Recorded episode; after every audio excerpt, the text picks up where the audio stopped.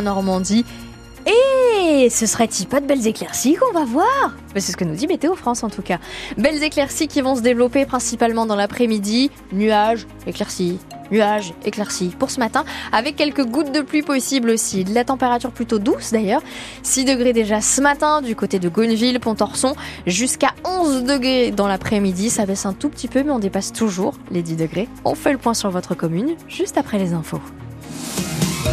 7h30, vos actualités présentées par Jacqueline Fardel. Durant des années, elle a vécu sous l'emprise d'un mari qui ne vivait que pour Dieu. Un mari catholique fondamentaliste qu'elle avait rencontré à 15 ans. Alice d'Avril s'en est sortie à 44 ans. À 44 ans, elle publie un livre cette semaine pour raconter son histoire, se confie pour la première fois au micro de France Bleu Cotentin. Cette mère de sept enfants parle de la violence quotidienne, de l'emprise psychologique et aussi de la possible reconstruction. Mais Katia Lotrou, le chemin est long. Oui, l'histoire d'Alice, c'est d'abord l'histoire d'une jeune fille qui, l'année de ses 16 ans, à l'occasion d'une chorale scout, fait la connaissance d'un officier de marine. Henri a 15 ans de plus qu'elle et sa vie est tournée vers Dieu.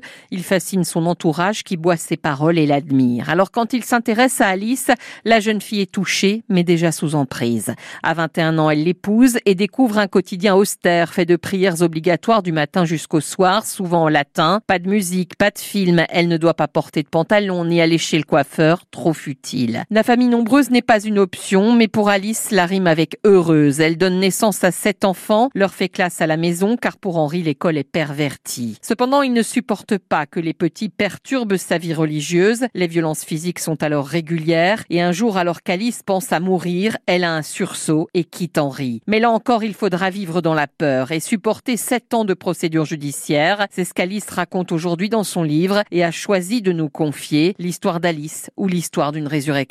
La chère bourgeoise Alice d'Avril qui publie mercredi son livre. Elle est l'invitée de la matinale dans un instant. Dossier spécial Oxy à retrouver sur francebleu.fr. Et vous réagissez comment mieux aider les victimes de violences conjugales?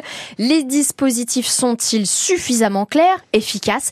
Appelez-nous dès maintenant au 02 33 23 13 23. Une femme de 25 ans et une petite fille de 3 ans transportaient hier à l'hôpital Pasteur de Cherbourg après une sortie de route sur la nationale 13.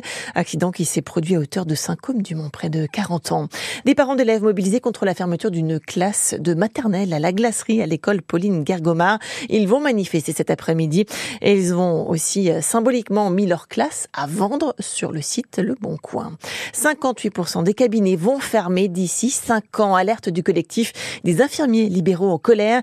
Il appelle aujourd'hui à des opérations escargots autour de plusieurs grandes villes de France, notamment Marseille, Gap, Bayonne, Bordeaux ou encore Dijon. C'est une maladie qui touche 650 000 personnes en France, mais qui reste mal connue. La journée internationale de l'épilepsie aujourd'hui, maladie neurologique chronique caractérisée par la survenue de crises aux formes variées, souvent associée à une maladie mentale, entourée d'idées reçues. Faire connaître l'épilepsie à l'occasion de cette journée, c'est donc savoir aussi comment réagir lorsqu'on est témoin d'une crise.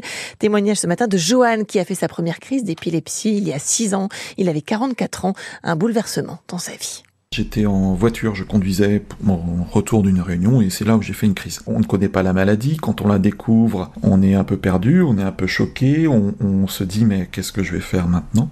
Et ça change beaucoup de choses.